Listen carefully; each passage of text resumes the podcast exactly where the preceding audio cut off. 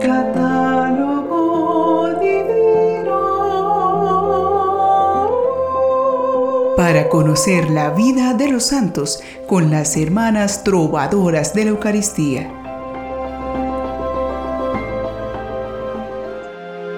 Un gran saludo en el Señor, deseándoles paz y alegría en este día. Las hermanas trovadoras nos sentimos muy felices de compartir con ustedes la sabiduría de la vida de los santos. Y contamos con su oración por nosotras, para que el Señor nos permita seguir tocando corazones por medio de este hermoso apostolado. Porque todos estamos llamados a la santidad, pero no todos lo saben. Sigamos compartiendo esta hermosa noticia. Conozcamos más historias admirables de muchos que acogieron este llamado a la santidad y cómo el Espíritu Santo actuó en ellos. En este día 27 de marzo nuestro catálogo divino recuerda a los siguientes santos. San Ruperto, obispo, San Alejandro de Capadocia, mártir, San Juan de Egipto, eremita, santos Sanitas, Narcetes, Teoprépides y Marolas, mártires. Beato Francisco Faadi Bruno, presbítero. Beata Panacea de Musi, virgen y mártir, y Beato Peregrino de Palerone, presbítero. Hoy conoceremos a un brillante matemático que en su búsqueda de la verdad supo reconocer que el más excelente fruto de la sabiduría es vivir plenamente la caridad. Él es el Beato Francisco Faadi Bruno. Francisco nació en Alessandría, en Italia, en 1825. Su familia era de alta posición económica y social y educaron a sus doce hijos al calor de la fe, siendo nuestro Beato el último en nacer. Dos de las hermanas de Francisco son religiosas y dos hermanos sacerdotes. También él, de niño, pensó en ser sacerdote, mientras cursaba sus primeros estudios con los padres somascos. A los nueve años perdió a su madre y creció pensativo, muy inteligente y dedicado a estudiar con pasión, especialmente las matemáticas. Se incorporó al cuerpo de ingenieros del ejército italiano, llegando a obtener el grado de capitán.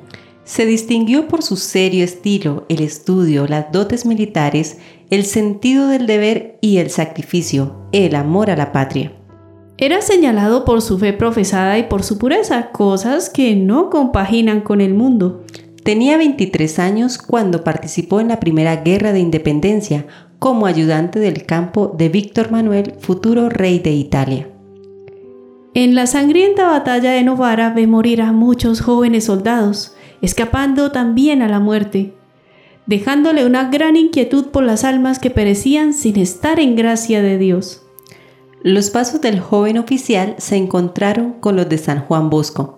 Colocando el sable en la sacristía, Francisco a menudo pasaba a servir en la misa al joven santo antes de ir a la academia militar. Siendo rey Víctor Manuel II, le encomendó a Francisco la educación de sus hijos Humberto y Amedeo. El ambiente cortesano era anticlerical y siendo Francisco un firmísimo creyente, convencieron al rey de sacarlo del cargo, pues su influencia podía ser peligrosa para los jóvenes príncipes. En 1853 Francisco tomó la decisión de renunciar a su carrera militar. La ocasión surgió por su negativa a batirse en duelo con otro oficial que se había burlado de él también por sus convicciones religiosas. Francisco decide viajar a París para perfeccionar sus estudios matemáticos. Aquí estudió bajo el gran intelectual católico Cauchy y el gran científico descubridor del planeta Neptuno, profesor Leverrier. Publicó un calendario para los campesinos con consejos sobre la agricultura y la vida cristiana. También publicó su obra La Lira Católica, una colección de cantos sagrados que compuso en medio de sus muchas ocupaciones. Francisco conoció y frecuentó a los más altos exponentes de la cultura católica de Francia y Europa, y participó allí activamente de las obras en favor de los pobres. Cuando regresó a Turín, se había capacitado para enseñar nuevas disciplinas en la universidad y en la escuela militar. Es matemático, astrónomo, físico, arquitecto, inventor, filósofo y teólogo.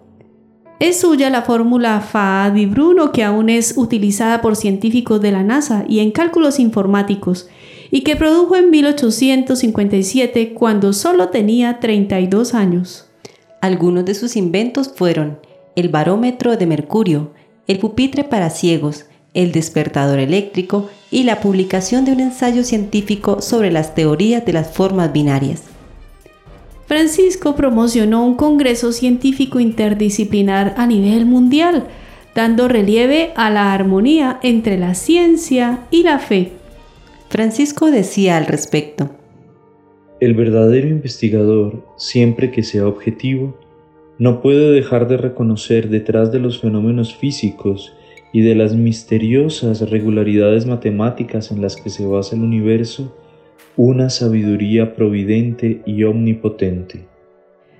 La ciudad de Turín estaba recibiendo el benéfico apostolado de San Juan Bosco y también la caridad de San José Benito Cotolengo. Francisco aportó también fundando la obra de Santa Cita para la promoción de la mujer, en especial de las empleadas domésticas y un hogar para madres solteras. Esta obra se convirtió en una verdadera ciudad de las mujeres, pues en ella habían escuela, laboratorio, enfermería, pensionado, todo con sus propios reglamentos y con una clara perspectiva de fortalecimiento de la familia. Desde Santa Cita, Francisco irradia sin límites su caridad, que alcanza todos los problemas sociales de la época. Los fogones baratos para dar comida caliente a quien lo necesita, la apertura de lavandería y baños al público, una organización atendiendo a niñas pobres, patrocinadas por Santa Clara. El profesor Francisco también fundó una pensión para sacerdotes, otra para mujeres de condición civil pero solas, sin olvidar a las más pobres. La escuela de futuras maestras de primaria, la escuela preparatoria para la formación de buenas familias. Una tipografía regentada por mujeres que fue controvertida por ello en su época.